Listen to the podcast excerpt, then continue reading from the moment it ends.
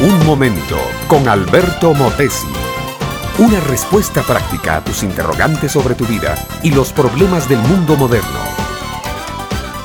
Era la alta noche de aquel lejano mes de abril de un ya lejano siglo.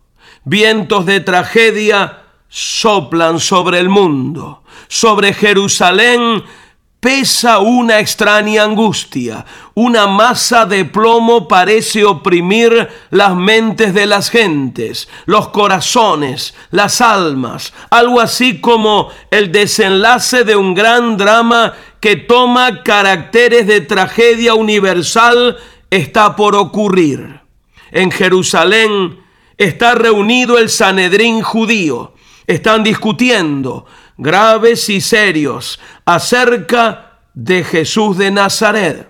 Hace tiempo que el joven profeta Galileo está turbando el país, ha hecho muchos milagros y el pueblo lo adora, ha predicado cosas nuevas que suenan a herejía, ha criticado fuertemente tradiciones de los ancianos y ha denunciado con demasiada frecuencia y con demasiada vehemencia la vida hipócrita de los líderes religiosos. El último milagro que el maestro ha hecho tiene que ver con una resurrección. Lázaro, un hombre bien conocido de la aldea de Betania, ha sido resucitado por Jesús después de cuatro días. El pueblo está soliviantado. Los sacerdotes y fariseos se han reunido y discuten el procedimiento a seguir. Unos dicen que hay que matar de inmediato a Jesús, única manera de acallar de una vez a ese Galileo revolucionario. Otros temen la reacción del pueblo. Si lo matan, puede producirse un motín y los romanos pueden aprovechar la ocasión para vejar y oprimir más al pueblo. Entonces habla Caifás. Es uno de los hombres más respetados en el Sanedrín. Se para delante de todos y les dice, vosotros no sabéis nada, ni pensáis que nos conviene que un hombre muera por el pueblo y no que toda la nación perezca.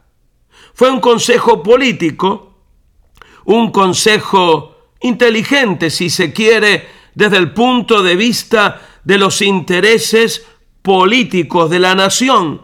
Si Jesús moría y moría pronto, el pueblo terminaría calmándose y los romanos no intervendrían y todos podían seguir viviendo en paz. La muerte de Jesús sería la salvación a la larga de toda la nación. Pero también, cosa extraña, fue un consejo divino. Ese día Caifás habló no solo de sí mismo, sino que habló, créase o no, y aunque él no lo pensara en nombre de Dios, porque antes que Caifás, y antes que sacerdotes y fariseos, antes que romanos y Poncio Pilato, Dios el Padre había decretado que muriera Dios el Hijo. Y no solo para salvar unos pocos entre los judíos, sino para salvar en la tierra y de la muerte eterna a todos los seres humanos de este mundo. Jesús, mi amiga, mi amigo, murió para salvarte a ti. Él nos está diciendo, mi muerte por tu vida, lo hice por ti. Por ti fui a la cruz del Calvario. Yo he venido para que tengas vida y la tengas en abundancia. Confía en Él con todo tu corazón. Este fue Un Momento con Alberto Motesi. Escúchanos nuevamente por esta misma emisora.